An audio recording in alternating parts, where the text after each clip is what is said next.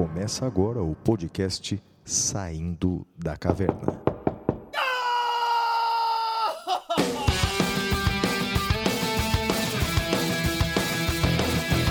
Com Guilherme Madeira, Fala galera, sejam bem-vindos, sejam bem-vindas. Flávio Martins, Salve, salve galera, muito bem-vindos, muito bem-vindas. Eu sou Guilherme Madeira e esse é o episódio número 28 do Saindo da Caverna. Bem, Flávio, mais uma semana, mais um episódio.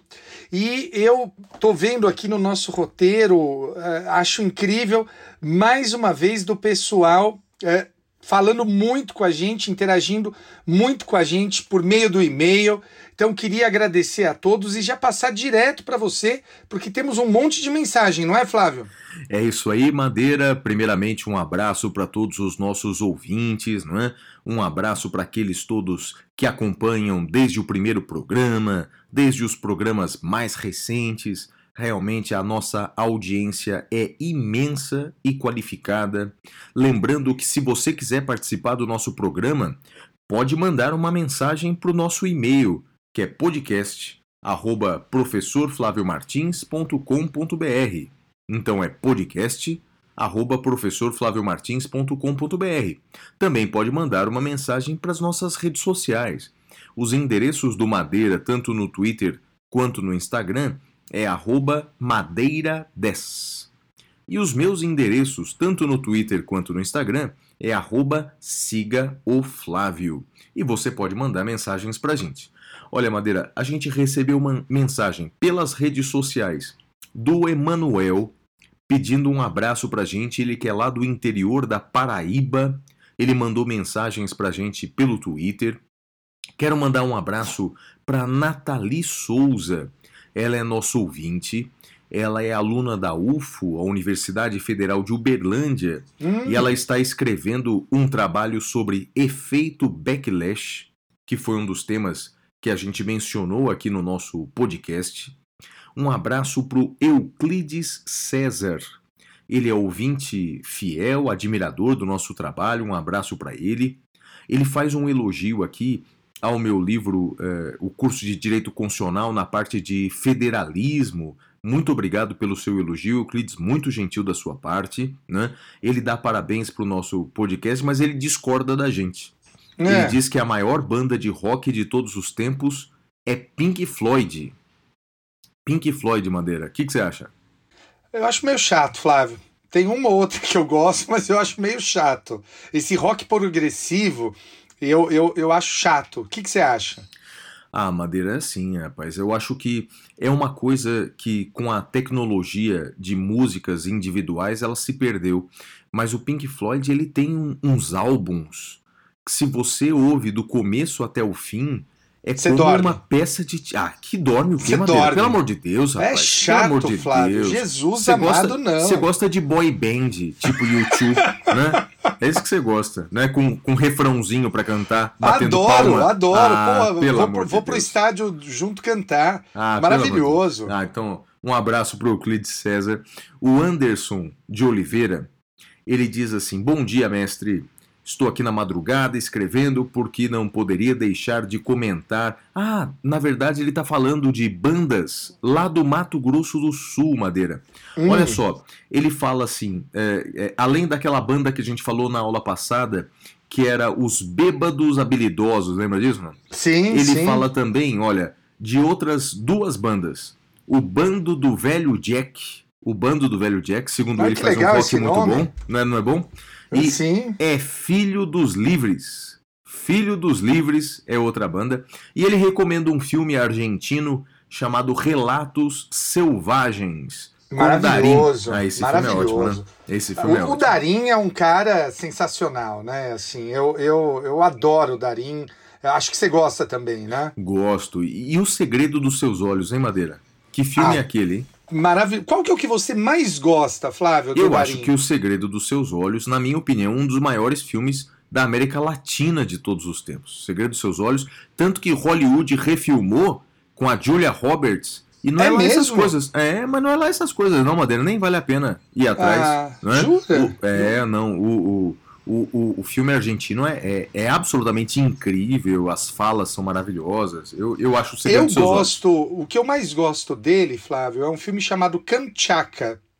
Uh, é um filme que mostra, uh, pela, pelos olhos de uma criança de 10 anos, como foi a ditadura argentina. Você assistiu esse filme?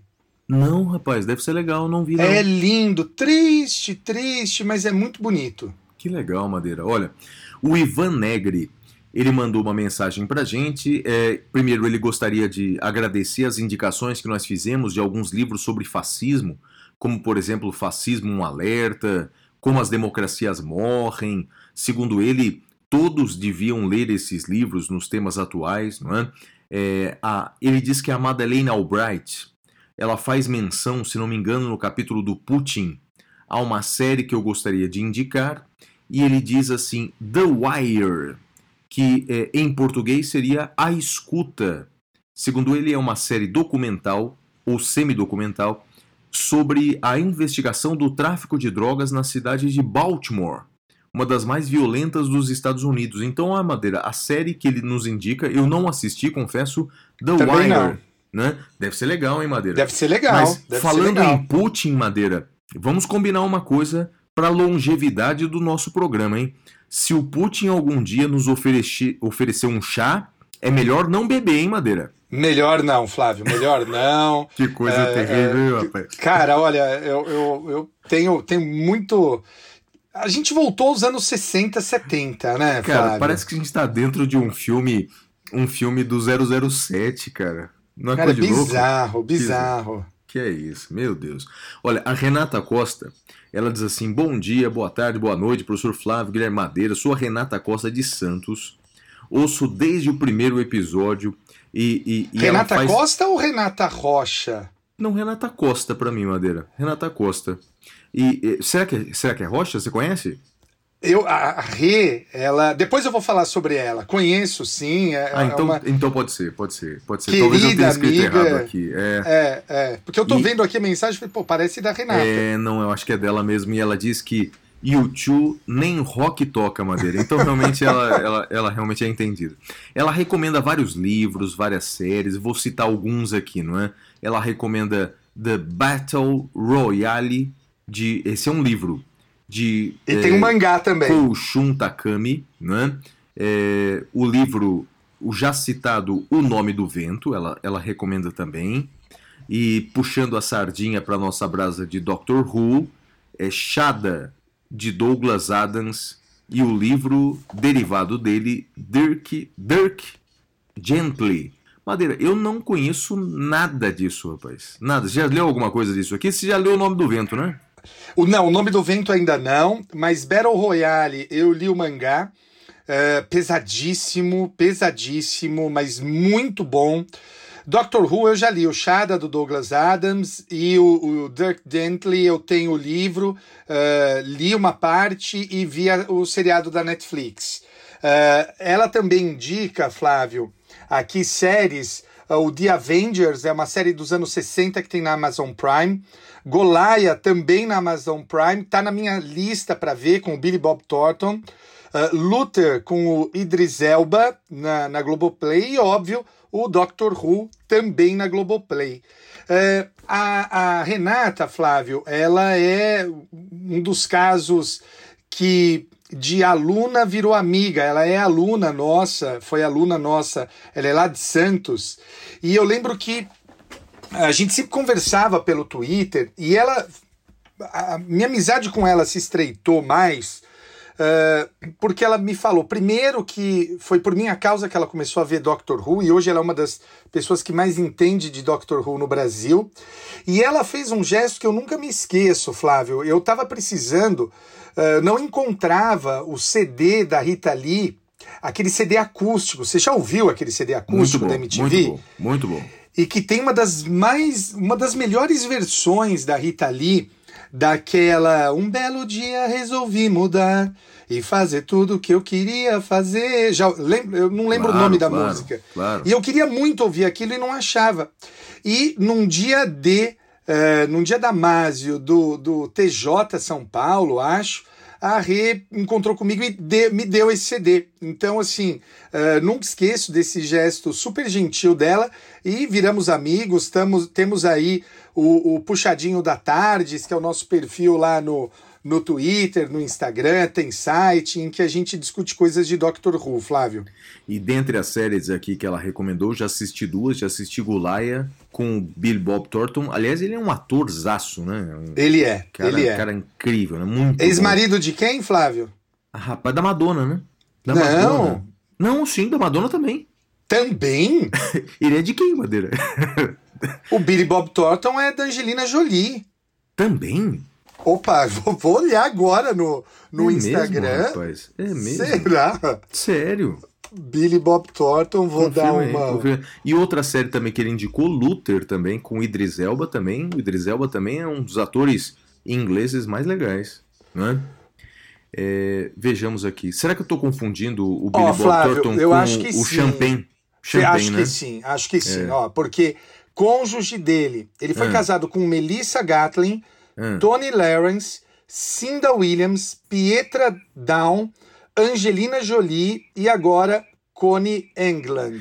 É, mas Ele tem gosta uma de meia casamento, dúzia. né? Tem uma É, meia ele dúzia, gosta de quer dizer. casamento. a Madonna poderia estar nessa lista. Mas na verdade a Madonna é ex-mulher do Champagne. Não É Eu isso aí, é isso aí. E tem ele, eu tô vendo aqui, é o triunfo da esperança sobre a razão, né? É, tantos dúvida casamentos assim. Sem dúvida. Mas É. olha, deve ter uma fortuna que não tem problema com pensão alimentícia, né? Não, não, Então, a essa- não, pensão não é um problema para ele, mas. Sem dúvida, né? sem dúvida. Enfim. Sem dúvida. Olha só, o Eric Antunes, ele diz que é advogado de Franca e diz que eh, nós o acompanhamos durante as caminhadas matinais, não é?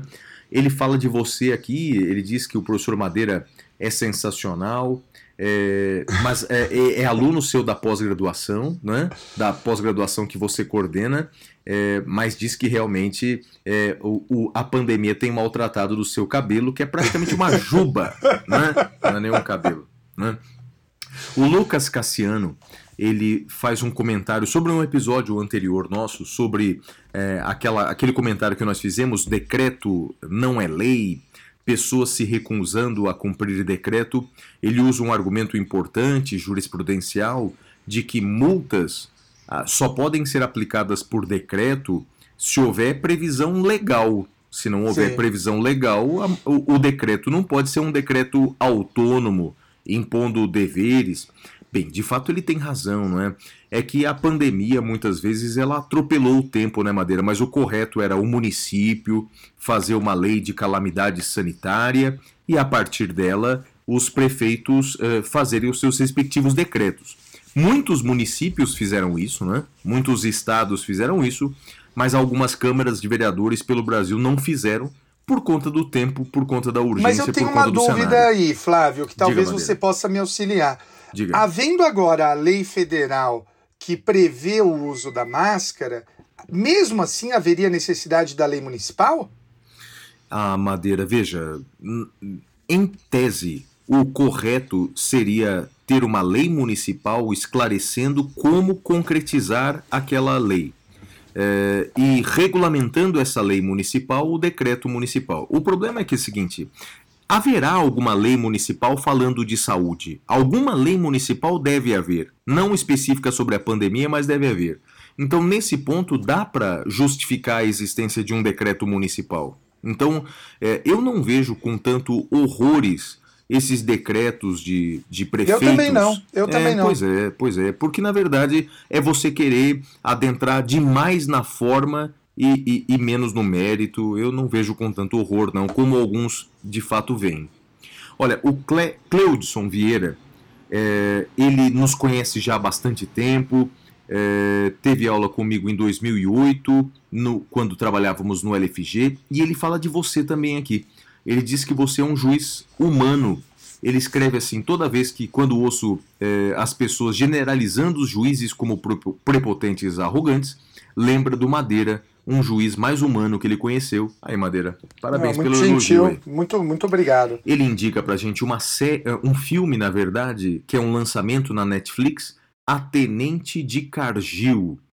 Confesso que eu já vi eh, passar eh, a mensagem, coloquei na minha lista para assistir, né? o Cleudson Vieira, depois eu digo se, se eu gostei ou não. O Felipe Mendes, ele diz assim, meus caros professores, é, muito obrigado pelo ensino semanal, vocês são maravilhosos. Ele pede uma orientação para a gente, Madeira, eu vou deixar essa orientação para você. Ele diz que estudou cerca de dois anos para concurso, mas desistiu e começou a advogar. Hoje ele é casado, divide o escritório, divide o escritório com a esposa, também advogada. Sou muito grato pelo escritório, mas ainda permaneço com o sonho de um dia me tornar promotor. Para isso, cerca de quatro meses atrás, começou a estudar. Contudo, meu rendimento nos estudos, por conta das atividades do escritório, da casa, é relativamente baixo.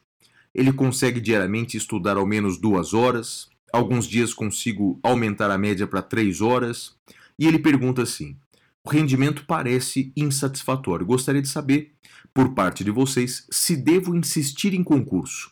Devo tentar primeiro o mais fácil. E aí, Madeira, o que, que você acha? O que, que você recomenda para o Felipe Mendes? Olha, Felipe, uh, eu conheço e também sou um exemplo de que trabalho e estudo é possível sim uh, você trabalhar e estudar para o concurso e passar. Eu passei, uh, conheço uma série de outras pessoas que também passaram. O, o que eu recomendo para você, na, na forma como você está me falando, você já tem uma estrutura super bacana junto com a sua esposa, um, uma forma de trabalho muito bacana. Então eu não sei se você precisa daquilo que normalmente a gente chama né, de concurso meio, de concurso trampolim. Eu acho que talvez no seu caso não haja aí uma necessidade. O que eu acho que só, e é o que eu sempre falo para quem trabalha, tem que ser muito disciplinado e muito metódico. E aí, Felipe, o, o que eu sugiro? Que você monte uma planilha de estudos para que você consiga uh, zerar os editais. Uh, no meu blog, eu tenho um blog chamado professormadeira.com. Uh, eu sugiro que entre pelo computador. Lá tem uma aba chamada Preparação para Concursos Públicos. Clica nessa aba e lá vai dar o roteiro que eu ensino como montar aquilo que hoje, Flávio, as pessoas pagam para ter, né, de uh, uh, coaching e tabelas e afins. Eu ensino a pessoa a fazer de acordo com a realidade dela. Então tá lá gratuitamente no meu blog professormadeira.com. Dá uma lida lá, Felipe, e boa sorte, parceiro. É isso aí, Felipe, boa sorte para você. O José Henrique Vila Madeira ele recomenda uma série aqui pra gente da Netflix chamada Mind Hunters. Sim. É, eu já assisti também, já assistiu não? Muito boa, né? Sim, muito boa, é, muito, muito boa. boa. Muito boa. E ele discorda da gente no tocante a bandas nacionais, Madeira. Ele diz que a melhor banda nacional de todos os tempos é Raimundos. Raimundos é legal, cara. Eu gosto. Ah, Madeira, mas pra estar tá na, na, na, na melhor banda brasileira de todos os tempos, eu acho não, que tem não que a comer melhor. muito arroz com feijão, né? É, é, tinha, né? Porque não, praticamente não existe mais. Mas, é que, na é... verdade, não é possível. José Henrique Vila deve ter aí uns 20 e poucos anos, né? Porque não conheceu as bandas dos anos, dos anos 80, né? Eu acho, Flávio, que a gente foi até injusto, né? Porque a gente falou de engenheiros, Ira, mas faltou um monte. Faltou Capital, faltou Biquíni, faltou Paralamas, faltou Titãs. Titãs, é... realmente, cobraram a gente aqui, um dos nossos ouvintes cobrou do Titãs, realmente, Titãs é uma das Não, faltou um monte de banda, faltou o CPM então, 22, é, faltou dúvida. Raimundos, faltou, cara, me deu branco, aquela banda do Chorão que eu adoro, aqui de Santos. Sei, sei. Sei, eu lembro, não, não sei qual é. Tá, tá na minha playlist de corrida, sempre tá, eu adoro. Ai que vergonha, faltou o nome da banda agora, me, me fugiu, mas e faltou um aquela, monte de banda. Já que você falou no Chorão, lembrei também daquele cantor que, que é, apanhou do Chorão também, a banda era boa também. É, aquele barbudinho ah, que não, apanhou não do chorão. Isso não, fala isso não. Ana Júlia, aquela. Você não gosta, não? Além de Ana Júlia, o que mais que tem? Não, não, só tem Ana Júlia. Mas. mas... Flávio, aquela banda é chata pra cacete. A do Que Marcelo isso? Camelo. Isso, Marcelo Camelo é muito bom, muito bom compositor, Madeira. Para com isso. Ah, Jesus amado, Flávio. Ah, a gente vamos mudar precisa... de assunto, vai, vamos, mudar de assunto. vamos, é. não. O Pedro, Pedro Takahashi, lá de Campos do Jordão, né? É, ele diz assim: nem U2, nem Beatles, a melhor banda de todos os tempos é Queen. Ele diz que já assistiu Bohemian Rhapsody é, umas 17 vezes, veja que ele é fã do Queen mesmo. Um abraço para to todos lá de Campos do Jordão, uma cidade que eu gosto muito. O Lucas Ferreira É, ele manda também uma mensagem aqui pra gente. Ele recomenda um filme, Madeira. Esse é bom, hein? Clássico. Cidadão Kane. Já assistiu Lindo, Cidadão maravilhoso, Kane? Cidadão Poxa, Kane. Faz uma tempo que eu das- assisti. Faz muito tempo que eu vi, tô pra rever. Você lembra o nome, Flávio? Do Orson trenó? Welles? Ah, Rosebud. É? Rosebud, exatamente, Rosebud, exatamente. Né? Representando a inocência Demais, né? perdida, É, né? não dá spoiler, não. Não dá spoiler, Mas não. spoiler de filme de 30 anos, 40 anos, não, não é spoiler, né? Sim. Pelo amor de Deus. Sim. Então, e- e engraçado, você sabia, é, é- é baseado no- no- num personagem real, né? O Cidadão Kane. E que chamava Rosebud de outra coisa, cara. Que depois do. do- não dá pra contar aqui no, no, no, no- episódio, depois offline eu conto pra você. Mas é bem legal. Cidadão Kane é. Orson Nossa, Welles. né? Flávio, ah, qu- qual, qual que era o nome original, você Ih, lembra? rapaz, não lembro. Não do, lembro. do jornalista? Não lembro, cara. Não lembro. Porque agora que você tá falando, tipo, tocou um sino aqui, eu, eu lembro, É, eu lembro de é algo mesmo. parecido. Era um milionário, exatamente, exatamente. Não, mas o filme é demais, né? Orson Welles, né? Demais. Olha, o Luiz Gustavo de Águas de Santa Bárbara também mandou um abraço pra gente. Então veja, Madeira, são pessoas do Brasil inteiro. Muito obrigado pela participação de todos. Um abraço afetuoso para cada um de vocês. Madeira, apresenta aí o próximo bloco pra gente. É isso aí, galera. E encerrado o primeiro bloco, vamos para o próximo, que é o Notícias da Caverna. Até já.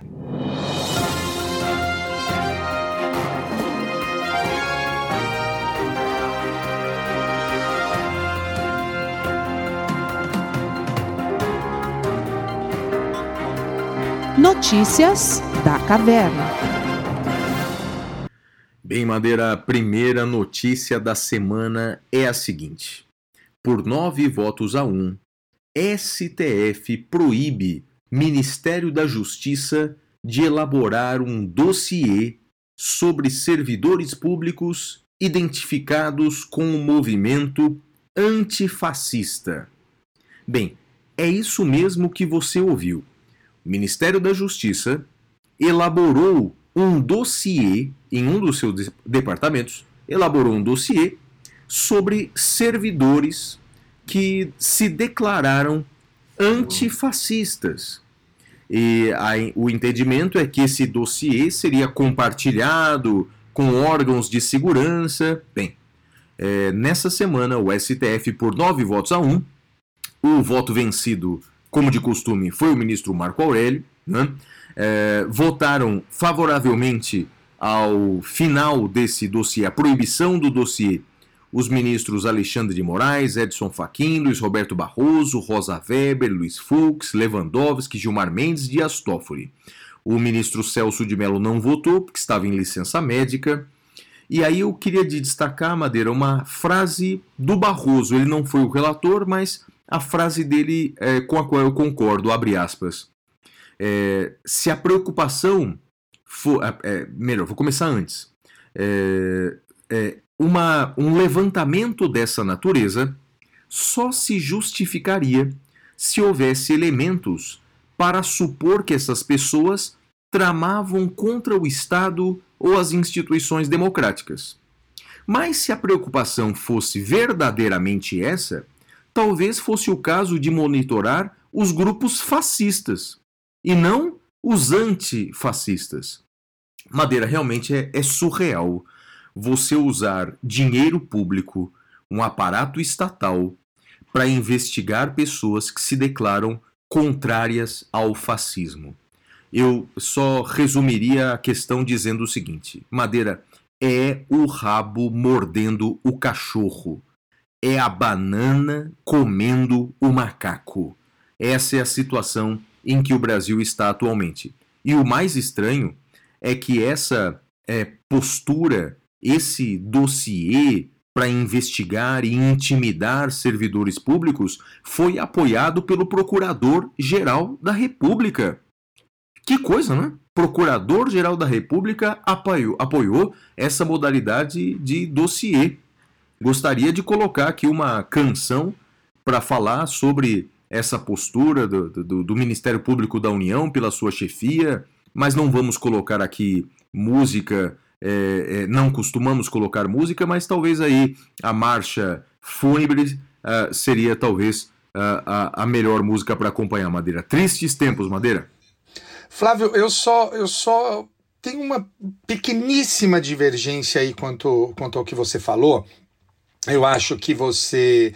Uh, acho que a gente tem que tomar só um, uma pequena cautela. Uh, o procurador-geral ele não pode ser tomado como um representante da instituição nesse caso específico.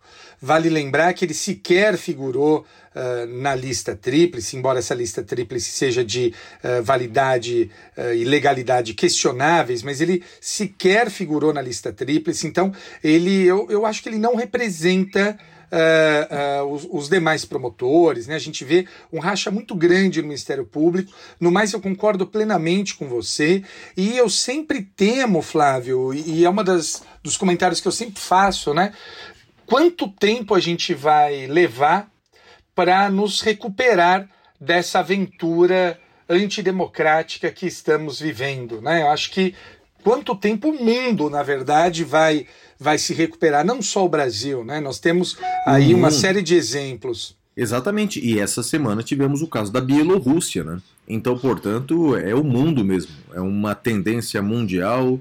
Bem, é, não vamos falar seja... da Rússia, não né? É, é Nem da Bielorrússia. Não, não, vamos, né? vamos, seguir vamos... Adiante, vamos seguir adiante sem tomar nenhum chá. Né? Sem tomar chá, olha, estamos aí, não, quire, não quisemos dizer nada, tá? Para você que eventualmente esteja nos ouvindo, e eu vou tentar aprender russo para dizer que nós não temos nada com isso em russo. É verdade. Vai, uh, Madeira, vai a sua. Flávio, a minha notícia agora, ela vem de um julgado do STJ dessa semana sobre o artigo 49, parágrafo único do Estatuto da OAB. Eu vou ler para os ouvintes aqui esse, esse dispositivo, que é muito legal, que ele diz assim: as autoridades mencionadas no caput deste artigo, ou seja, presidentes dos conselhos e das subseções da OAB, têm legitimidade para intervir, inclusive como assistentes, nos inquéritos e processos em que sejam indiciados acusados ou ofendidos os inscritos da OAB. Então, esse artigo 49, parágrafo único, diz basicamente que a OAB pode intervir nos casos em que uh, o investigado seja o advogado. Pois o STJ deu uma decisão essa semana dizendo o seguinte: a OAB não tem legitimidade para atuar como assistente de defesa de advogado réu em ação penal. E aí o ouvinte pode parar, olhar e falar assim: não, mas o STJ está errado. E eu acho que o STJ está certo, Flávio, porque ele disse o seguinte: a qualidade de advogado, ostentada por qualquer das partes, por si só, não legitima a OAB à assistência, devendo uh, prevalecer no pedido de ingresso em ação penal como assistente de defesa o disposto no Código de Processo Penal. Então ele vai dizer o seguinte: a legitimidade prevista no Estatuto da OAB só se verifica em situações que afetem interesses ou prerrogativas da categoria dos advogados, não autorizando a intervenção dos presidentes dos conselhos e das subseções como assistente de defesa pela mera condição de advogado do acusado. Eu acho que é interessante e correto esse posicionamento, tem que estar ligado efetivamente às prerrogativas dos advogados à intervenção. É o RMS 63393 de Minas Gerais. RMS 63393 de Minas Gerais, agora de 30 de junho de 2020. Vai que é sua, Flávio. Legal, Madeira. Próxima notícia da caverna é que o Congresso Nacional derrubou o veto presidencial eh, que permitia, eh, a, a, a, que não obrigava, melhor, o uso de máscaras em escolas, igrejas e comércio. Bem, o nosso ouvinte deve se lembrar disso, não é? O presidente Jair Bolsonaro vetou parte do projeto de lei eh, no, no tocante às máscaras, não é? A lei da pandemia, com as suas novas alterações, uh, e nesse veto muito estranho, ele obrigava as pessoas a usarem máscaras nos transportes públicos, o que é óbvio mesmo, não é? Ou nas ruas, mas permitia que as pessoas ficassem sem máscaras em escolas, igrejas e comércio e usou como argumento a não invasão do Estado na propriedade privada, na autonomia da vontade, de que o Estado não poderia invadir aí o interior de escolas, igrejas e comércio. Bem, o Congresso Nacional vetou, é, é, ou melhor, rejeitou o veto presidencial pelo quórum de 454 votos contra 14, o que na verdade nós já defendíamos.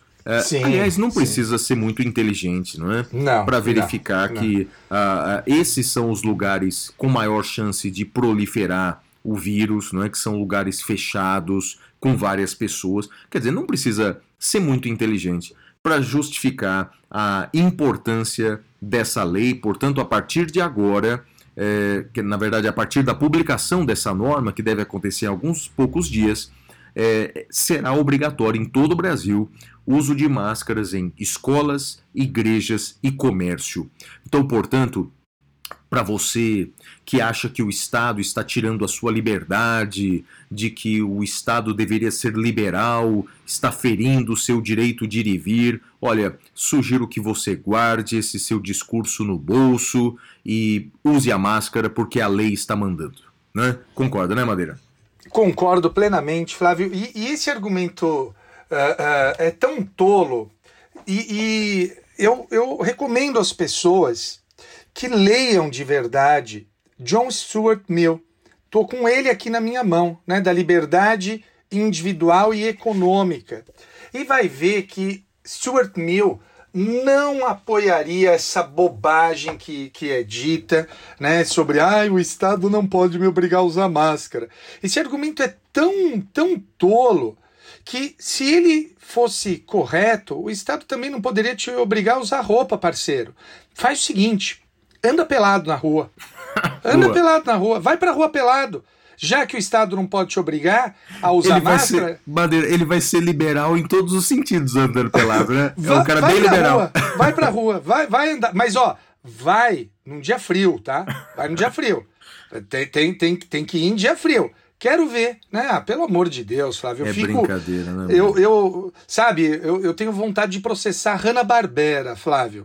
Eu tenho visto, eu acho que dois países em que esse movimento anti-máscaras são maiores, né? Brasil e Estados Unidos, né? É, é onde é, isso. Eu, e, Porque e, a Hanna-Barbera com São países Jetsons... que, num ponto, são muito semelhantes, né, Madeira? São, são. países que desprezam a sua história, em que uh, a, a, a educação, no sentido amplo, é muito ruim, né? Os americanos, eles são, é, na maioria deles, né, são educados é, para crescer economicamente, mas sequer sabem é, onde é que fica o, a África. O Brasil. Né? O, o Brasil. Brasil. exatamente. É uma, uma ignorância nesse ponto absurda. Né? É, é, e a minha vontade é processar Hanna-Barbera porque me prometeu que agora a gente teria carros voadores, né? que, que a gente teria um monte de coisa uh, bacana, interessante.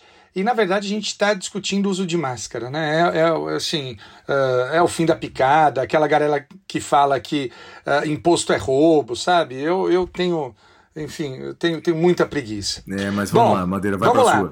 Uh, eu tenho aqui uma, uma decisão também muito interessante, Flávio, que, que é aquilo que eu e você, em parte, concordamos, em parte divergimos, sobre ativismo judicial. Né? Uh, acho que talvez o, o, o, ativismo judicial pudesse ser resumido com a frase: o juiz pode muito, mas ele não pode tudo. O fato é que teve um juiz, num determinado processo, que falou: olha, esse réu aí, eu estou olhando aqui, estou vendo, esse réu é xarope, esse réu é inimputável, e aplicou medida de segurança a ele e quis invocar para isso o livre convencimento motivado. Mas não, né? Não.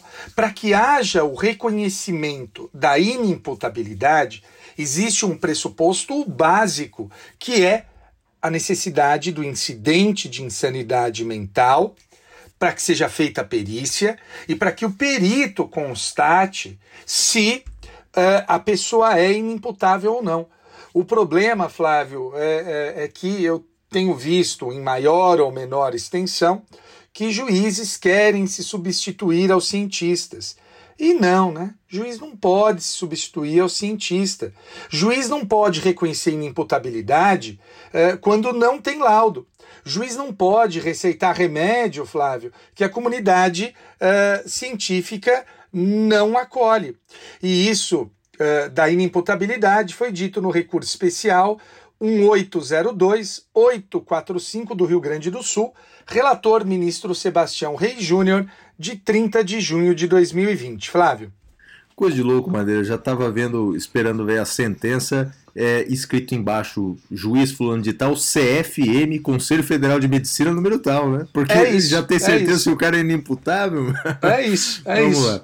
Olha, a minha notícia é a seguinte: o TSE, essa semana, rejeitou, Madeira, é, é, instituir o chamado abuso do poder religioso. Né? Por maioria de votos, agora no dia 18 de agosto, o TSE rejeitou a possibilidade de verificar esse abuso do poder por parte de autoridades religiosas durante as eleições. Madeira. Bem, essa é uma questão é, mundial a, a- qual os limites né, da propaganda política dentro das igrejas. De um lado, as pessoas dirão que é liberdade de expressão, e aí o padre, pastor, ministro de confissão religiosa pode defender quaisquer ideias, quaisquer políticos, eh, no púlpito religioso.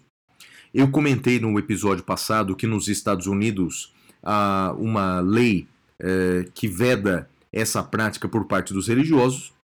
Um dos nossos ouvintes gentilmente mandou uma mensagem que de fato eu não sabia, que o presidente Donald Trump, né, no dia 4 de maio, Madeira, ele fez um decreto com a intenção de mudar essa lei e permitir que os ministros de confissão religiosa façam eh, essas propagandas eleitorais nos seus púlpitos. não é? Du- duas, dois comentários aí. Primeiro é que isso faz parte de uma onda mundial de reaproximação entre os governos e as igrejas. Né? Essa reaproximação está sendo muito conveniente para os dois lados. Para os líderes religiosos está sendo muito bom, porque as pautas religiosas acabam se tornando pautas públicas, pautas de debates eh, dos agentes públicos, eh, recebem benefícios, inclusive tributários, financeiros, por esse apoio aos governantes. Os governantes, por suas vez, eh, por sua vez, eh, têm uma vantagem enorme que é ter o apoio de igrejas e dos seus respectivos eleitores, ou seja, ah, alguns chamam isso de constitucionalismo teocrático, uma reaproximação entre o Estado e a igreja. Eu fui pesquisar essa notícia do Donald Trump né, é, em sites norte-americanos, porque aqui nos sites brasileiros realmente parecia que tudo estava acabado, que o Donald Trump tinha revogado a lei. Na verdade, não. É, o Trump ele criou uma exceção para os chamados endossos implícitos. Então, na verdade, nos Estados Unidos, endossos expressos por parte dos religiosos continua sendo vedado. As igrejas não podem fazer isso, sob pena de perder os seus privilégios tributários. né? É, os endossos implícitos é, é a grande questão da liberdade de expressão, foi o objeto da mudança de Donald Trump. Madeira, essa foi minha notícia da caverna, um tema muito sensível, não é? Muito interessante. Eu lembro que no episódio passado, quando nós conversamos, eu falei para você que eu preferia eh, não me manifestar porque eu não tinha não tinha opinião, queria queria entender melhor. Agora, Flávio, salvo engano da minha da minha parte, eh, quando eu olho, quando eu, eu vi por cima a notícia, tá? Eu tô eh, assim como você, a gente está com um milhão de coisas para fazer, mas salvo engano, parte da rejeição ah, se deu ao argumento de que já haveria instrumentos para coibir isso por parte do TSE. Então, sendo assim, não houve propriamente uma rejeição. Né? O que houve foi: olha, nós já temos instrumentos para isso, não precisamos de novos instrumentos. Você chegou a ver algo nesse sentido, Flávio? É, Madeira, mas existem aquelas proibições, por exemplo, temporais, não é? O, o momento em que se pode fazer a campanha eleitoral, o momento em que não se pode fazer. Eu acho que o tema aí mais sensível é no caso do ministro de confissão religiosa, né, que exerce um poder de influência muito maior sobre os seus fiéis, não é? É, se a, eles deveriam ter mais limites do que os outros. Não é? Eu entendo, defendi isso no episódio anterior, que essa limitação, que eu entendo ser recomendável, Madeira, sobretudo no Brasil, em que as pessoas. É, um, um, país é, que tem, infelizmente, a pior educação do mundo, e aí muitas vezes uh, uh, uh, alguns religiosos acabam é, aproveitando dessa, dessa é, deficiência cultural e intelectual dos fiéis, né, eu entendo que a lei seria conveniente, mas entendo que precisaria de uma lei específica. Entendo que simplesmente proibir os ministros religiosos pela jurisprudência de fazerem qualquer menção a candidatos, eu entendo que isso fere a liberdade de, de expressão, Madeira. Eu entendo que precisaria de uma lei específica para coibir a propaganda por parte de religiosos. Muito bem, diante disso, nós vamos agora para o nosso próximo bloco, que é o tema cavernoso da semana, que é o aborto. Uh. Temas cavernosos.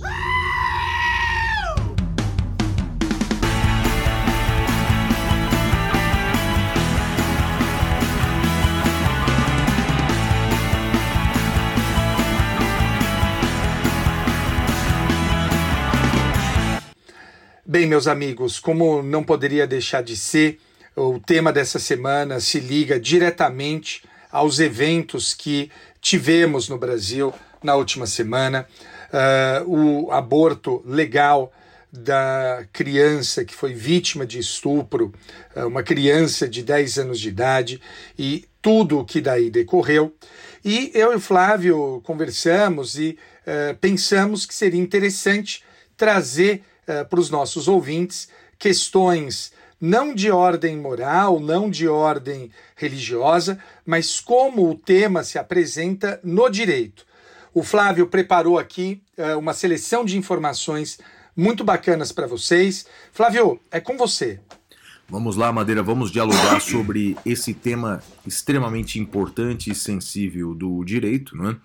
A gente sempre tem, desde o começo, a gente tem uma pauta de temas, não é, Madeira, que a gente pretende falar ao longo dos episódios. A ordem desses temas é que vai sendo alterada na medida em que os temas se tornam palpitantes no Brasil, não é? E essa semana, o aborto foi um dos temas que voltou ao palco das discussões. A questão é a seguinte: estamos falando, portanto, sobre o direito à vida. Na Constituição brasileira, está previsto no artigo 5 caput da nossa Constituição. Bem, assim como na maioria dos direitos fundamentais, a Constituição brasileira ela é bastante singela, ela é bastante ampla, lacônica ao assegurar o direito à vida. Não fala mais do que isso. Não diz quando a vida começa, não diz quando a vida termina, não diz a amplitude dessa proteção, simplesmente protege o direito à vida. Bem, sobre o início da proteção legal e constitucional da vida, como a Constituição silenciou, o artigo 4 do Pacto de São José da Costa Rica, ele é muito claro ou tenta ser claro quanto ao início da proteção. Ele diz que a vida deve ser protegida desde o momento da concepção. A redação do artigo 4 do Pacto de São José é assim: toda pessoa tem o direito de que se respeite sua vida. Esse direito deve ser protegido pela lei e, em geral, desde o momento da concepção. Lembro aos nossos ouvintes que o Pacto de São José da Costa Rica é a Convenção Americana de Direitos Humanos, é o documento internacional mais importante de direitos humanos das Américas para quase todos os países da América Latina, América do Sul, é, tem força de norma constitucional. Pacto de São José tem força de norma constitucional. Na América do Sul, o único país que não entende isso é o Brasil. O Brasil, graças a uma posição do Supremo, entende que o Pacto de São José da Costa Rica é infraconstitucional, mas mesmo assim está acima das leis. Então, o Pacto de São José, segundo o STF, está acima das leis, abaixo da Constituição e reconhece, portanto, a proteção da vida desde a concepção. A primeira polêmica aí é o que é concepção? Aí já há uma discussão enorme, filosófica, científica, jurídica. Bem, talvez o principal intérprete do Pacto de São José, obviamente não é o único, mas o principal intérprete é a Corte Interamericana de Direitos Humanos. E a Corte Interamericana, em várias decisões, já se posicionou sobre o que significa concepção.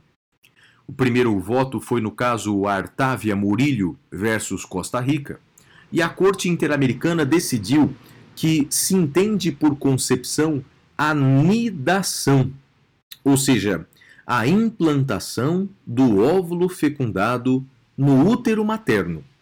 Então, portanto, a vida deve ser protegida a partir desse momento, a partir da implantação do óvulo no útero materno. Bem, quais são os desdobramentos dessa posição? Eu vou mencionar dois desdobramentos. Primeiro, as pílulas do dia seguinte não, não podem ser proibidas porque as pílulas do dia seguinte elas impedem a nidação, elas acontecem antes da, da nidação, que o óvulo fecundado fique implantado no útero materno.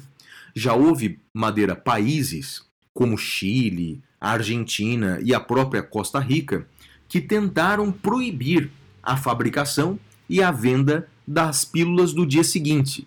A Corte Interamericana disse que é, não é possível essa proibição não sei se você sabe, mas no ano passado, um é, deputado federal lá do Rio de Janeiro, do PSL do Rio de Janeiro, fez um projeto de lei também no Brasil, Madeira, para proibir a, vêndula, a venda das pílulas do dia seguinte, sob o argumento de que elas ferem o direito à vida.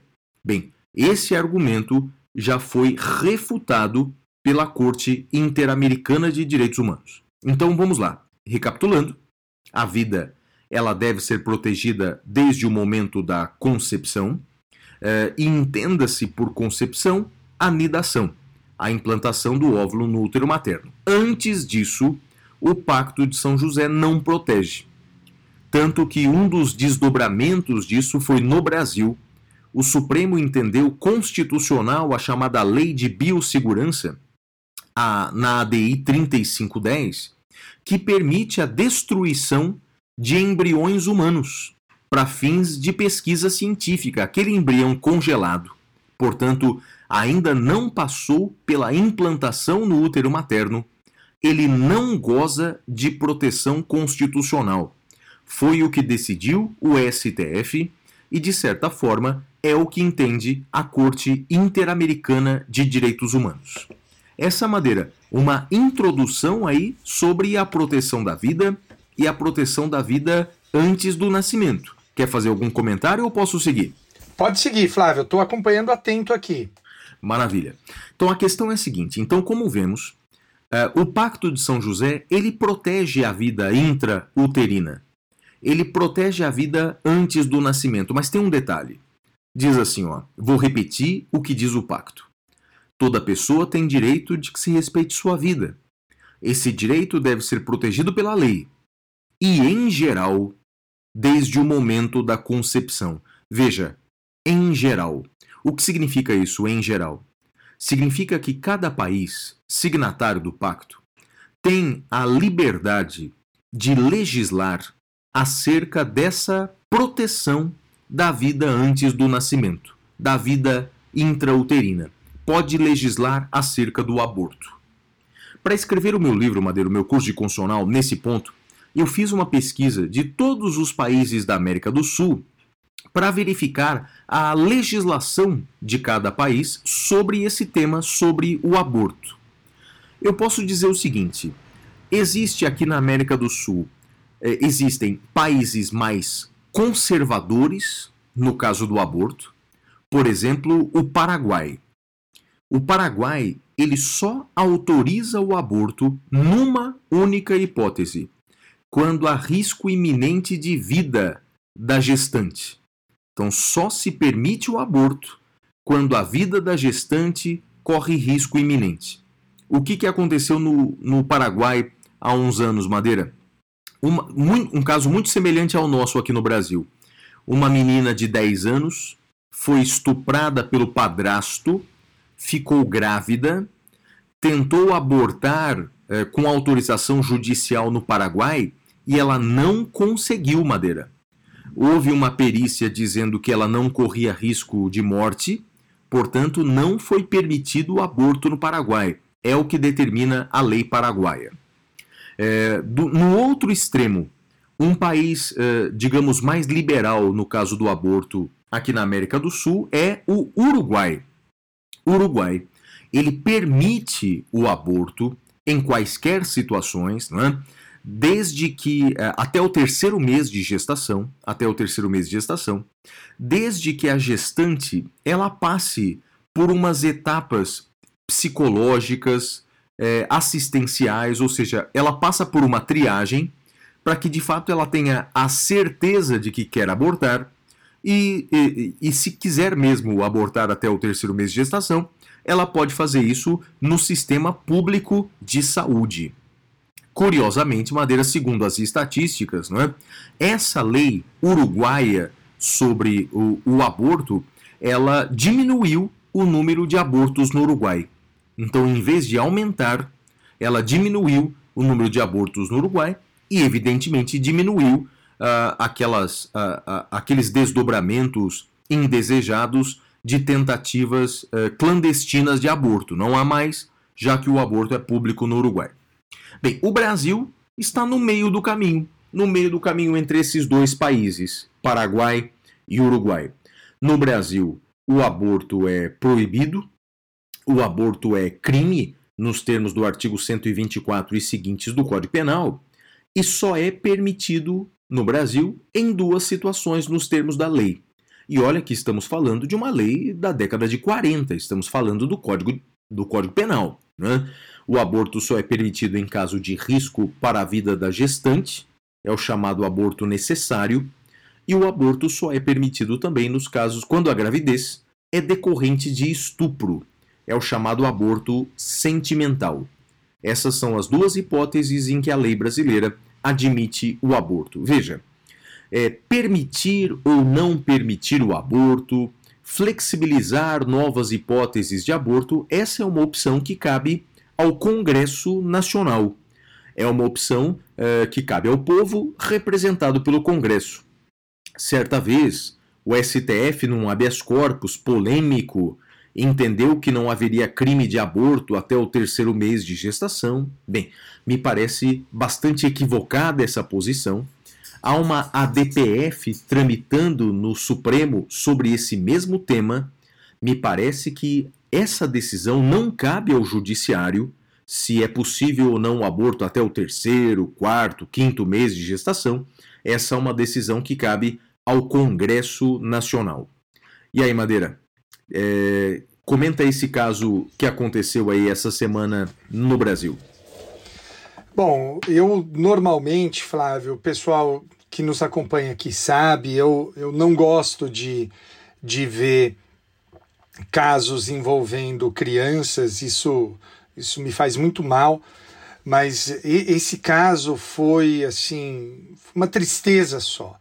Essa, essa criança, ela foi vítima seguidas vezes de estupro, né, desde acho que desde os seis anos de idade, se eu não, não estou enganado, é, dos seis aos dez.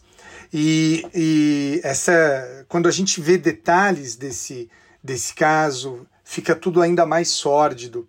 Ela, segundo relatos, ela estava, os médicos que a atenderam, ela estava com o seu ursinho de, de, de, pelúcia e quando falavam do, do aborto, ela falava que não queria ter a criança e apertava o, o, o, o urso contra si.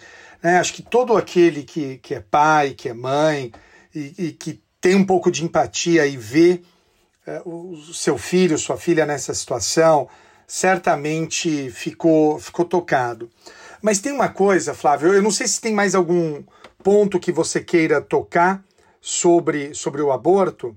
Olha, Madeira, eu acho que a, uma das pessoas que mais entende da questão, que mais abordam essa questão, a gente podia convidar, não é não? Queria É que você isso. apresentasse. É isso. É, eu, eu tenho muito orgulho de ser é, amigo é, pessoal dela. A professora Patrícia Vanzolini, é, o mestrado dela foi sobre esse tema aqui na, na PUC de São Paulo. Então, eu, eu chamo aqui para falar conosco sobre esse tema a Patrícia Vanzolini. Pati, é com você, minha amiga. Olá, Guilherme Madeira, olá, Flávio Martins e a todos os ouvintes do Saindo da Caverna.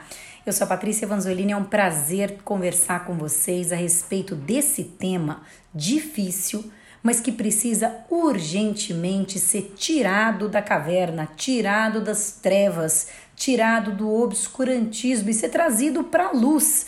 Não adianta nada a gente continuar fingindo que o problema não existe. Então é muito bem-vinda essa discussão. Felicito aí os nossos mentores do Saindo da Caverna pela proposta do tema e vamos em frente. Bem, eu acho que, como diria o velho mestre Platão, o melhor jeito de sair da caverna é parar de olhar para a parede e olhar para a vida real, olhar para a realidade. Então, eu acho que o melhor é iniciar essa discussão vendo qual é o cenário que nós temos diante dos nossos olhos. A meu ver, adianta ficar discutindo apenas filosoficamente se é legítima a incriminação do aborto ou não, como é que se resolve esse conflito de direitos fundamentais, sem olhar para a realidade. E a realidade brasileira é que nós temos uma das legislações mais restritivas do mundo. Nós adotamos o sistema chamado sistema de indicações, que é um sistema em que o aborto é proibido desde o início da gestação, sendo permitido apenas em casos excepcionais, que no Brasil são dois, né, quando a gravidez decorre de estupro ou quando há risco para a vida da gestante, mesmo para o parâmetro dos países que seguem esse sistema de indicações, é um sistema extremamente restritivo, o brasileiro. Nós não admitimos, por exemplo, o aborto quando há risco para a saúde da mulher, quando há risco para a saúde mental da mulher, né? Há mulheres que têm problemas mentais e que uh, a gravidez pode agravá-los muito, seja pela, uh, pela, pelos hormônios que são envolvidos no processo gravídico, seja pelo fato de que ela tem que parar de tomar medicação psiquiátrica. Ainda assim, o aborto não é permitido. Uh, o aborto também só é permitido em caso de estupro e não em caso de outros crimes contra a dignidade sexual, por exemplo, a violação mediante fraude não admitiria o aborto e mesmo no caso de estupro, nós sabemos que de uh, cada 100 pedidos que são feitos, uh, por volta de uh, 60 a 65 são indeferidos. Então, mesmo no caso do aborto, em caso de estupro, é, muitas vezes ele não é realizado porque se entende que o estupro não está comprovado, ou enfim, por outras razões. Então, nós temos uma das legis legislações mais restritivas do mundo. Uh, isso até seria aceitável se nós estivéssemos conseguindo alcançar o objetivo dessa restrição, que é evitar abortos, né? Então, se com isso, com esse sistema ultra restritivo, nós conseguíssemos chegar a taxas baixíssimas de aborto, bem, seria até uma discussão sobre outras premissas, né? Nós falaríamos, bem, então estamos conseguindo proteger a vida do nascituro, a vida intrauterina, ao preço de uh, cercear a liberdade da mulher, mas enfim, é o preço que se paga, ok, vamos em frente. Mas não é isso que acontece. Nós temos índices elevadíssimos de aborto. Uma pesquisa feita em 2016 mostra que aos 40 anos, uma em cada cinco mulheres brasileiras já fez um aborto. É muito provável que você, meu caro ouvinte, você, minha cara ouvinte, já conheça alguém que realizou um aborto. Certamente você conhece. E se a lei fosse levada a sério e para todos, né? brancos e pretos, ricos e pobres, né, para todos, então isso significa que um quinto da população feminina brasileira estaria atrás das grades. Né? Nós prenderíamos, ou pelo menos condenaríamos criminalmente, um quinto das mulheres do Brasil, né? Inclusive, talvez algumas aí que você conheça. Então, nós temos um cenário em que a lei é extremamente restritiva e ela não está conseguindo alcançar o seu objetivo, que é proteger o bem jurídico, qual seja a vida do nascituro.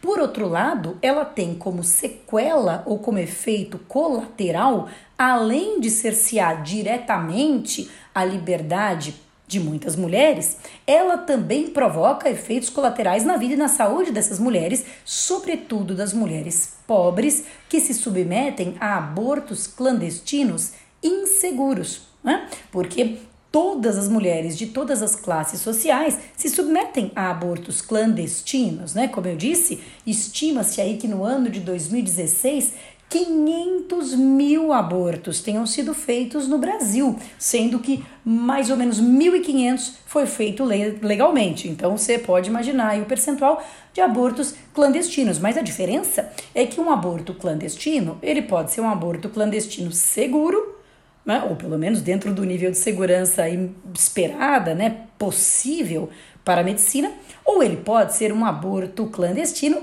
absolutamente inseguro. Né? E esses abortos clandestinos absolutamente inseguros, eles é, vitimam as mulheres pobres, né, das camadas mais periféricas aí da nossa sociedade. Então, uma lei que não protege o bem jurídico do lado de lá e que, por outro lado, aprofunda e amplifica uma discriminação social, uma, uma diferença muito grande de tratamento né, das mulheres ricas e pobres, é o que nós temos hoje. Uh, eu acho que ninguém em sã consciência, pelo menos ninguém que eu conheça, consegue ser a favor do aborto, né? O desejo, nem mesmo quem aborta. Né? Eu garanto que quem aborta preferia, antes de mais nada, não ter engravidado. Né? É, e é sempre bom lembrar que a gravidez ela é, é, ela é decorrente de um concurso de pessoas, se podemos assim dizer, não é? A mulher e o homem. Então ela é culpa, se é para ser tratada dessa forma, ela é culpa de ambos, né? Embora ela só vá produzir efeitos no corpo da mulher. Mas evidente que ninguém é a favor do aborto, seja como método de controle da natalidade, como sucedâneo de um método contraceptivo, ninguém. Mas há sistemas mais ou menos eficazes para alcançar a proteção de bens jurídicos. Existem basicamente no mundo dois sistemas de regulamentação do aborto. Um primeiro sistema, que é esse adotado no Brasil, é o sistema de indicações, em que o aborto é proibido desde o início da gestação e só é permitido em casos excepcionais. Esses casos podem ser mais ou menos amplos. No Brasil, nós vimos que eles são bastante restritos, né? Risco para a vida da gestante, gravidez que decorre de estupro e a última hipótese que foi criada jurisprudencialmente pelo STF numa ADPF proposta, né, que teve como advogado o então uh, uh, advogado uh, Luiz Roberto Barroso, né, hoje ministro do Supremo, mas que aí capitaneou a ADPF 54, criou-se a possibilidade de interrupção da gravidez de feto anencéfalo. Só Uh, outros países, a grande parte da Europa, por exemplo, uh, a grande parte da América do Norte, Canadá, México, Estados Unidos, desde 1973, né? O caso Roe versus Wade, famoso. Muitos países adotam outro sistema, o sistema de prazo. Dentro desse sistema de prazo, durante um certo período de tempo, o aborto é uma livre escolha da mulher. A mulher que não se sente apta, a mulher que não se sente preparada para ser mãe, a mulher que não pode ou não quer ser mãe naquele momento, tem o direito de abortar. Mas veja que quando a gente fala em livre escolha da gestante, não é que seja um procedimento completamente sem controle. Não é que a, mulher grávida vai até ali uma clínica dermatológica, obstétrica qualquer, um, né, um médico qualquer e fala: quero fazer o aborto, ah, então venha cá. Não. Né? Existe um procedimento. Esse procedimento ele tem algumas diferenças de regulamentação, mas tem também algumas similaridades. Ele geralmente é um procedimento que envolve um aconselhamento, né? É preciso tomar cuidado para que esse aconselhamento não vire pressão, não vire terrorismo, nem nada disso. Mas ele envolve um procedimento de informação, de aconselhamento e depois, então, da realização do procedimento do aborto. O que é interessante notar é que quando se compara o número de abortos dos lugares de abortos então legais, não é isso? De lugares que adotam o sistema de indicações e o, no, o número de abortos dos lugares que adotam o sistema de prazo, nós vemos que nesse último sistema há menos abortos. Nós vemos isso, nós vemos, por exemplo, na experiência uruguaia, que entre a primeira entrevista de aconselhamento e o retorno para a realização do aborto, por volta de 50% das mulheres não retornam, elas desistem, né? Uh, porque pensam melhor, porque é, recebem suporte, porque compreendem que há outras soluções. Então, esse é um primeiro dado.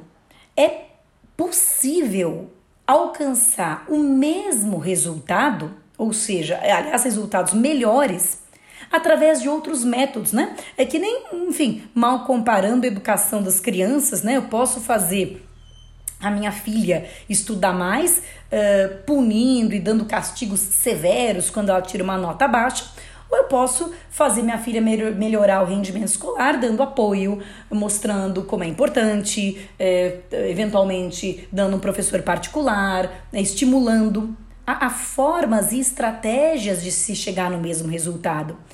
Então eu acho que o que é preciso urgentemente aqueles uh, que se autodenominam pró-vida, o que eles precisam compreender é, é que a estratégia proibicionista, pura e simples, não está surtindo o efeito que se deseja, não está protegendo a vida, não está evitando aborto.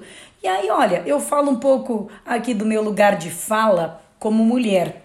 Eu te digo uma coisa: uma mulher que fica grávida porque ela esqueceu de tomar a pílula, porque a camisinha estourou, porque o homem disse que ia usar camisinha e não usou, né? Que isso acontece.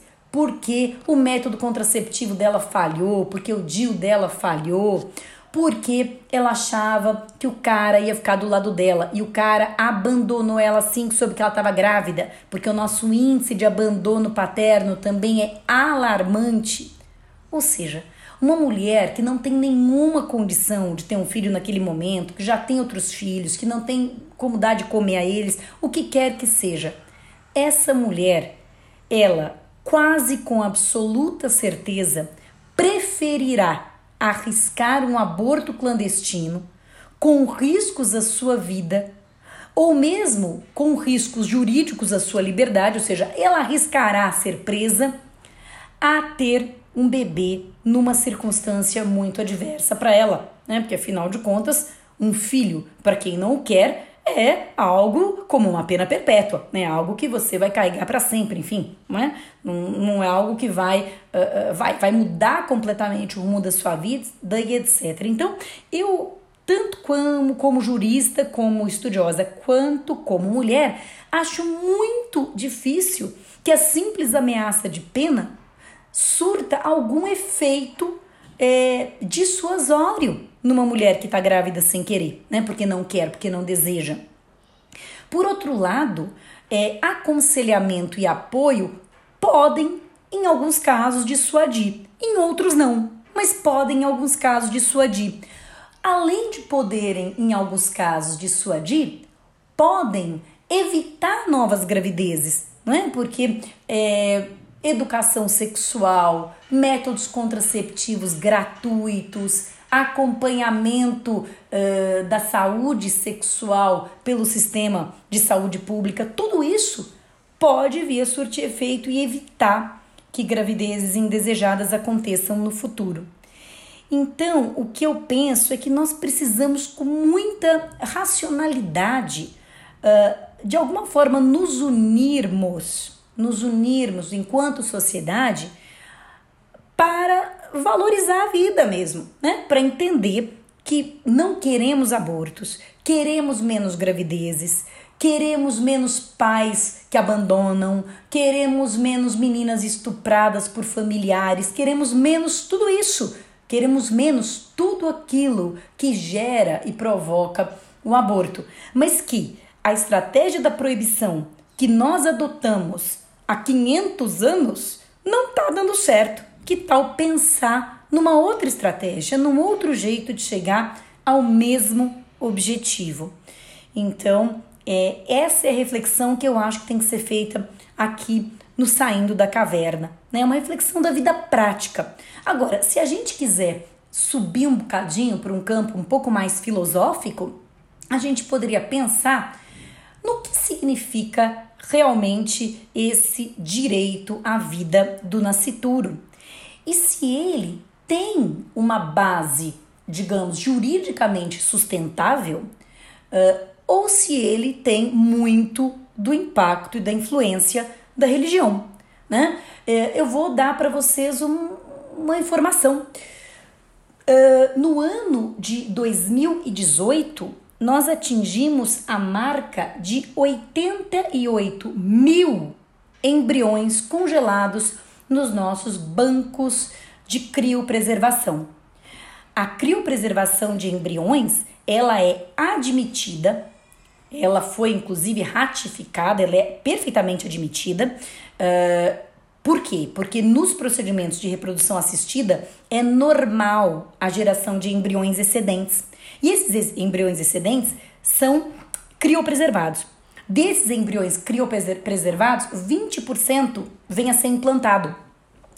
Os 80% ficam lá para sempre, o que equivale, bem, à morte, né? Além deles poderem ficar criopreservados para sempre, não serem implantados nunca, eles podem ser descartados. Né? Existe uma resolução da Anvisa de 2017 que permite que depois de três anos de criopreservação, os embriões sejam descartados por decisão dos pais, por decisão dos donos, na verdade, né, daquele material genético, sejam descartados. Então, essa situação, ela nos leva a pensar, né, porque aqueles que defendem que a vida uh, juridicamente protegida, não vou aqui entrar na questão uh, médica, porque nem na medicina há consenso sobre o sentido da vida, sobre o conceito de vida, e muito menos na questão religiosa, mas de que há vida juridicamente protegida desde a concepção, o que não é verdade. Não é verdade, porque senão você não permitiria que um embrião ali já com um número né, considerável de células, ele é congelado com 8 a 15 células, né? Ele uh, que já tem DNA próprio, capacidade de autorreprodução e etc., que ele fosse descartado, né? Uh, a ideia do prazo e por que, que o prazo gira em volta das 12 semanas nos países que adotam o sistema de prazo?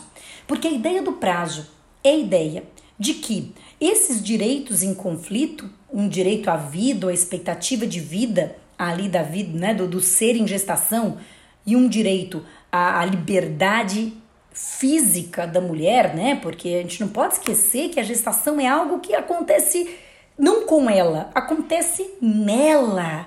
É algo de uma intimidade, é algo de uma, uh, de uma violência, quando não querido, que também é, é brutal, é tremenda.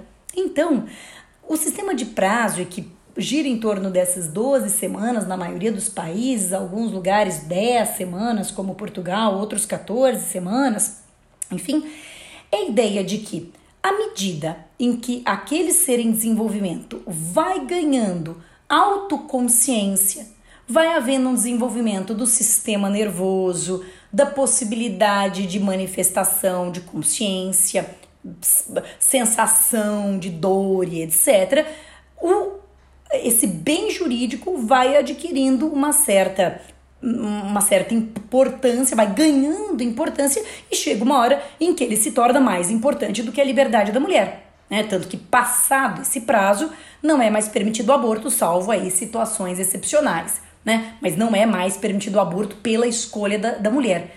Então é como se eu acomodasse esses dois direitos fundamentais. Né? Durante certo tempo, o direito da mulher prevalece, né? um terço do tempo, se a gente pensar em 12 semanas de uma geração, uma gestação de 40, durante um terço do tempo, o direito da mulher prevalece, e durante dois terços do tempo, o direito do ser em gestação prevalece. Né? É uma forma de acomodar. E acomodar com base justamente nisso, com base nesse, nesse desenvolvimento gradual do, do ser, do, dos sistemas ali que compõem a consciência e o sistema mesmo que não consciente, mas o sistema sensível, né? senciente daquela pessoa em gestação, daquele ser em gestação, se não se quiser usar pessoa. Então, mesmo essa é, posta a questão de uma forma bem filosófica, como o conflito, o choque entre dois direitos fundamentais, é, não é simples a questão. Né? Não é simples a questão, porque não é absolutamente uh, aceito, não é unanimemente aceito que um embrião uh, de, de poucos ali dias de gestação tenha, seja titular de algum direito à vida. Porque, insisto, se o fosse, não seria permitido nem a, a formação de embriões excedentes e nem o descarte de embriões. Né? Caso a gente parta da premissa de que não há um direito, pelo menos durante certo tempo, da vida uh, em gestação, de vir a ser, de vir a nascer, aí evidentemente a questão se resolve de forma mais evidente uh, em prol da liberdade da mulher, porque eu não tenho nada do outro lado para contrabalançar, para contrastar esse direito, por assim dizer. Mas eu, eu não gosto de partir dessa premissa porque sei que ela é uma premissa hum, que pode causar um certo mal-estar, as pessoas uh, podem sentir uh, uh, dificuldade, até por sua formação filosófica, religiosa, de entender isso. Então eu acho, a meu ver, que o melhor jeito de sair da caverna é reconhecendo algo que não há como fechar os olhos, a menos que a gente queira realmente passar o resto da vida nas trevas da caverna. O sistema que temos hoje não protege embrião. O sistema que temos hoje não protege feto. E simplesmente aprimorar esse sistema no sentido de mais punição, de mais restrição, Sinceramente, é a mesma coisa que você tá dando para um doente um remédio que não presta para nada e o doente tá piorando e você aumenta a dose do remédio, né? Concorda que nenhum médico do mundo vai adotar esse protocolo? Então, qual é, qual é a alternativa? É mudar o remédio, é olhar um pouco para os lados e ver o que funciona para proteger vida em gestação e mulheres, porque afinal de contas eu acho que é isso que nos une como seres humanos e esse é o nosso objetivo. É isso! Meninos, que eu tinha a dizer, espero ter aí contribuído com alguma luzinha para que a gente saia da caverna. Mais uma vez, foi um enorme prazer. Eu estou à disposição de quem quiser conversar, debater sempre com muita racionalidade, com muito equilíbrio a respeito desse tema, tá bom? Um abração e tchau, tchau. Bem, meus amigos, muito bacana essa fala da Paty, muito interessante. Ela traz muita coisa para reflexão. Não achou, Flávio? Nossa, sensacional, Madeira extraordinário. Já assisti uma palestra da Patrícia sobre esse tema. Realmente, uma das pessoas que mais estudou essa questão. Realmente vale a pena ser ouvida. Bom, queridos, com isso encerramos esse nosso bloco e vamos para o próximo bloco, que é o Pintura Rupestre. Até já!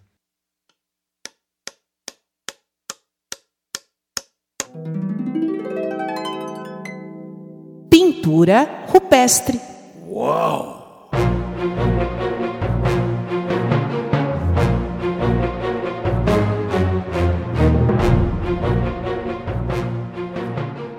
Bem, Madeira, a minha dica cultural dessa semana é uma dica que não é uma obra recente, não, Madeira. Mas é que aconteceu o seguinte, não é? é eu já estava me deprimindo cada vez mais que eu via o noticiário seja noticiário aqui no Brasil, seja fora do Brasil, Então, realmente, eu estava muito triste com o noticiário e aí eu decidi é, ter uma leitura mais relaxante nas minhas noites. E eu comecei a ler do zero novamente, Madeira, a reler do zero a obra completa de Arthur Conan Doyle, a obra completa de Sherlock Holmes. E eu não me lembrava, Madeira, como a leitura é fluida, como é uma leitura agradável a, a, a escrita do Arthur Conan Doyle. Olha, estou pegando. Então vou ler todos os contos, né? Estou, eh, estou no começo ainda, li 2% eh, da obra completa. E comecei com o encontro eh, do Sherlock Holmes com o Dr. Watson, né? Então, portanto, como eles se conheceram, estou bem ali no começo. Olha, eu paguei, Madeira, pelo e-book, eu paguei 58 reais. Mas como a obra já está no domínio público, então, portanto, você encontra mais barato e talvez encontre na internet até gratuito. Talvez não com a melhor das traduções, mas olha, recomendo demais e eu sei que você é fã também, não é? Arthur Conan Doyle, a obra completa de Sherlock Holmes. Olha, que maravilhoso uh, uh, o livro, a obra. O que, que você acha, Madeira? Eu gosto muito e, e, talvez aqui a gente tenha mais uma polêmica nossa, Flávio. Diga. É, tem um outro detetive que eu prefiro ao, ao, ao Sherlock Holmes. Qual? É, eu gosto mais do Hércule Poirot da Agatha Christie, Flávio. Ah, e tem o outro também que é do. Aliás, o, o, o, o próprio Conan Doyle escreveu sobre aquele investigador que era do, do Alan Poe, também, que é o, é muito bom também. Pupin? Não, não é. Eu não lembro o nome dele, rapaz mas também que era um desses habilidosos. Ah, eu gosto mais do estilo do Sherlock Holmes, cara. Eu gosto mais desse desses rompantes que ele tem, do violino. Eu gosto, eu gosto mais. E, e de tratar a, a, dedução como uma ciência. Bem, eu gosto, gosto demais. Do Sherlock Holmes. E sua dica cultural, Madeira, qual é? A minha dica cultural, Flávio, é uma, é uma dica mais simples para tentar tornar as coisas um pouco mais leves eu acho que todo mundo já recebeu um e-mail de um príncipe africano ou algo similar que quer tirar o dinheiro dele lá do Reino da África e trazer aqui para o Brasil. Acho que todo mundo já recebeu um e-mail desse. É um Peraí, Madeira, deixa eu te interromper. Você sabe que o governo brasileiro recebeu esse e-mail e se acredita que montaram uma comissão para estudar a proposta? Você tá zoando. Eu juro por tudo que é mais sagrado, Madeira. Eu juro, Madeira, que. Juro, rapaz, isso é verdade, rapaz. Por não, alguns dias não, o governo é brasileiro. Possível. Eu juro. Ah, rapaz, eu vou, eu vou consultar isso aqui, eu vou trazer para você os dados completos, montar uma comissão para estudar essa proposta, Madeira. Cara, devia ter vindo com, com, com essa dica cultural antes. Porque tem, tem um, um, um canal no YouTube muito famoso chamado TED Talks. T-E-D espaço T-A-L-K-S. TED Talks. Então eu sugiro que vocês entrem no YouTube, nesse canal TED Talks, clique na exibição dos vídeos por mais populares e você vai ver um vídeo do cara que contando que ele respondeu esse e-mail, Flávio. Ele é respondeu. Mesmo, rapaz? Ah. Cara, é o vídeo mais assistido do TED Talks. Tá brincando. Ele tem, ele tá lá com, com, com legenda em português e o título em inglês é This is what happens when you reply to spam mail. Uh, when you reply to spam mail. É de um comediante chamado James Veitch. This is what happens when you reply to spam email. Cara, é muito bom. Então eu recomendo aqui no Pintura Rupestre, recomendo aos membros do governo também que, que vejam uh, o que aconteceria com a vida deles. Cara, é muito bom, muito bom. Uh, assista esse vídeo, Flávio, é muito divertido. Com certeza vou assistir, Madeira. E agora vamos para o último bloco do programa de hoje, o nosso prêmio Capitão Caverna. É hora do prêmio Capitão Caverna!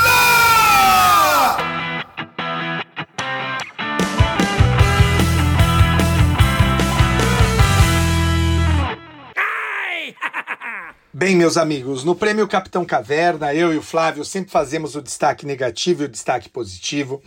E eu começo com o meu destaque negativo. Flávio, a vida tá difícil, a vida tá difícil, a vida não é fácil. 2020 tem sido uma prova de resiliência para todos nós, mas o, o meu destaque negativo é para as pessoas que só reclamam, que só resmungam, que, que, que só fazem uh, uh, reclamar da vida.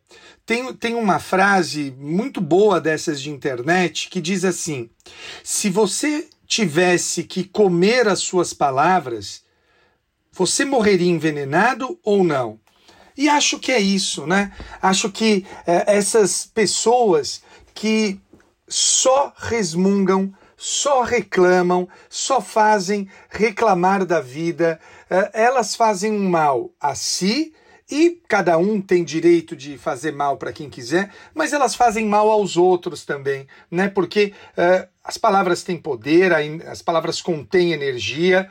Então, eu, eu meu destaque negativo uh, e vejam, Flávio, não é reclamar uh, de quem critica, de quem faz posturas críticas e duras. Não, não é isso. É reclamar de quem só faz isso, né? De quem só reclama, só resmunga, só só fala mal da vida, só amaldiçoa da vida, só amaldiçoa a vida. Eu lembro uh, de um de um de um ditado, eu não lembro de quem é agora, mas que diz assim: em vez de amaldiçoar a escuridão, é melhor acender uma vela. Eu sempre prefiro acender a vela, Flávio. É, Madeira, o meu destaque negativo da semana, na verdade, vão ser dois. Primeiro, para aquelas pessoas que tentam impor aos outros os seus valores religiosos, políticos, morais. Bem, todos nós temos o direito de ter esses valores e defender esses valores é, é, a todo custo. Agora, impor aos outros, sobretudo por meio de violência, sobretudo por meio de violação da intimidade, da honra das pessoas, tentar impor esses valores é absolutamente lamentável, meu destaque negativo.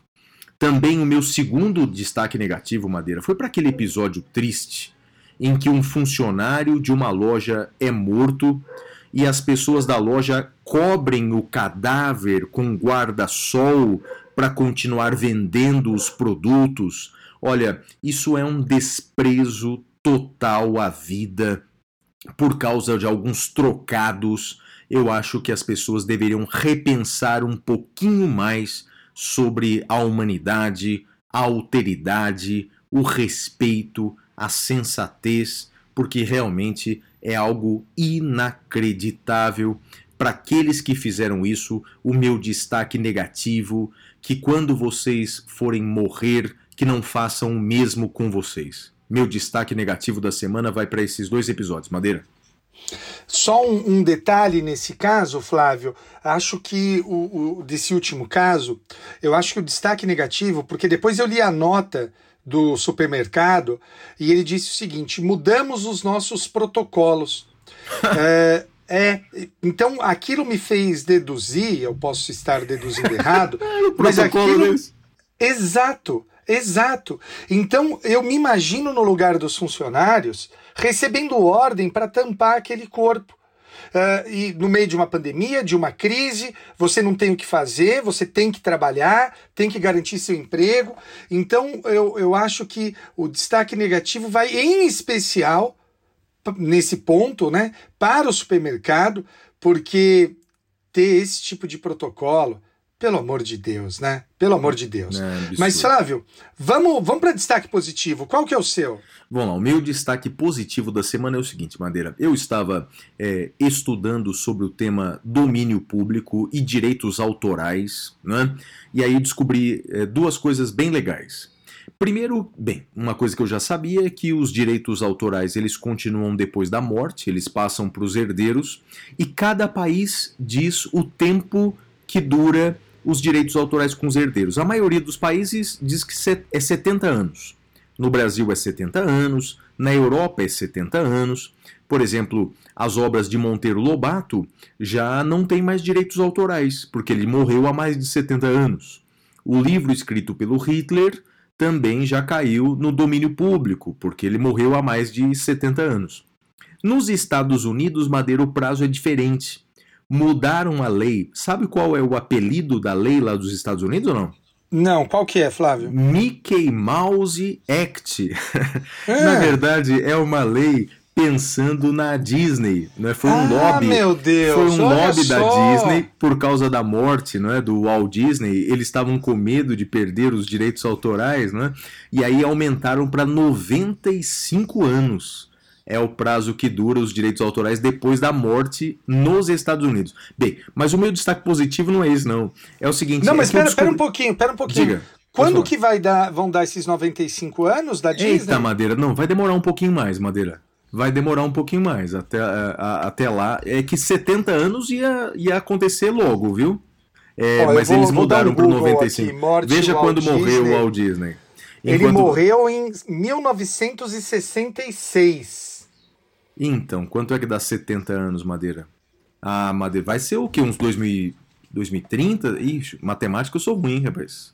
Peraí, então ele, eu tô abri a calculadora aqui agora porque a gente é de humanas, né? Sim. 1960, 1966, eh, mas na verdade mudou para 95 anos, né? É, agora é 95 anos. Antes era 70. 2061, Flávio. Ah, então o pessoal da Disney tá tranquilo. As ações não vão cair, não. Né? Caramba! Olha que interessante. Não é? Muito legal essa sua informação, Flávio. Eu não sabia. É legal, cara. Mas uma outra coisa que eu descobri, e é o meu destaque positivo, é o seguinte: é um site www.dominiopublico.gov.br. Né? Na verdade, então, é um serviço prestado é, pelo Estado brasileiro, não é? domíniopublico.gov. Lá você encontra vários textos, tem um, você faz uma busca, vários livros, é, vários, várias imagens, várias, vários sons, tudo isso que já caiu no domínio público. Portanto, aquilo que não tem mais direitos autorais, e você pode fazer um download daquilo para o seu computador, para o seu celular. Por exemplo, a obra do Sherlock Holmes, você consegue fazer um download ali, que já está no domínio público. Toda a obra de Machado de Assis, você pode fazer o download ali, porque ele morreu há mais de 70 anos. Então, parabéns aí para os servidores que trabalham ao- alimentando esse site dominiopublico.gov.br. E o seu destaque positivo, Madeira? Cara, ontem eu tava. Eu fui procurar um- um- uma caixa de um celular, porque, como você bem sabe, eu tô com um problema no meu celular, eh, nos dois celulares, por isso que eu acho que não é tanto do celular, mas é um problema do. Do, da operadora, mas eu fui tentar procurar uma caixa do meu celular para encontrar aquela, aquele, aquela pecinha que você consegue empurrar para abrir o compartimento e tirar o chip, né? Tirar e voltar o chip para ver quem sabe melhora o meu celular. Não encontrei, mas encontrei por conta da minha mudança, estava ainda na caixa, o meu quadro eh, em que eu tenho o número de peito e a medalha da primeira maratona que eu fiz. E aí eu lembrei, eu sei que você conhece eh, essa palavra, Flávio. Como é que a gente chama quando a gente procura uma coisa e encontra outra, ou encontra algo que não estava procurando? Lembra do nome? Lembro, Serendipity. Serendipity, serendipidade. Serendipity, numa tradução literal, seria descoberta feliz. E é isso, é encontrar aquilo que não se estava procurando. Ah, o ouvinte deve ter muito isso, ah, deve entender muito claramente esse sentimento quando você está no frio, você tira aquele casaco do armário enfia a mão no bolso e encontra cincão, dezão. Os mais ricos encontram cinquentão no bolso, né, que você nem lembrava que tinha. Então, vai aí o meu destaque positivo para essa, essa palavra, para esse sentimento, para esse para essa ocorrência que é serendipity, descoberta feliz. Flávio. Legal, Madeira, muito bacana. E assim terminamos o programa de hoje, né? Terminamos o programa de hoje. Eu queria deixar um beijo pro meu pai, pra minha mãe e pra você. E pra Xuxa. Boa semana, Xuxa. Valeu, galera. Tchau, tchau. Tchau.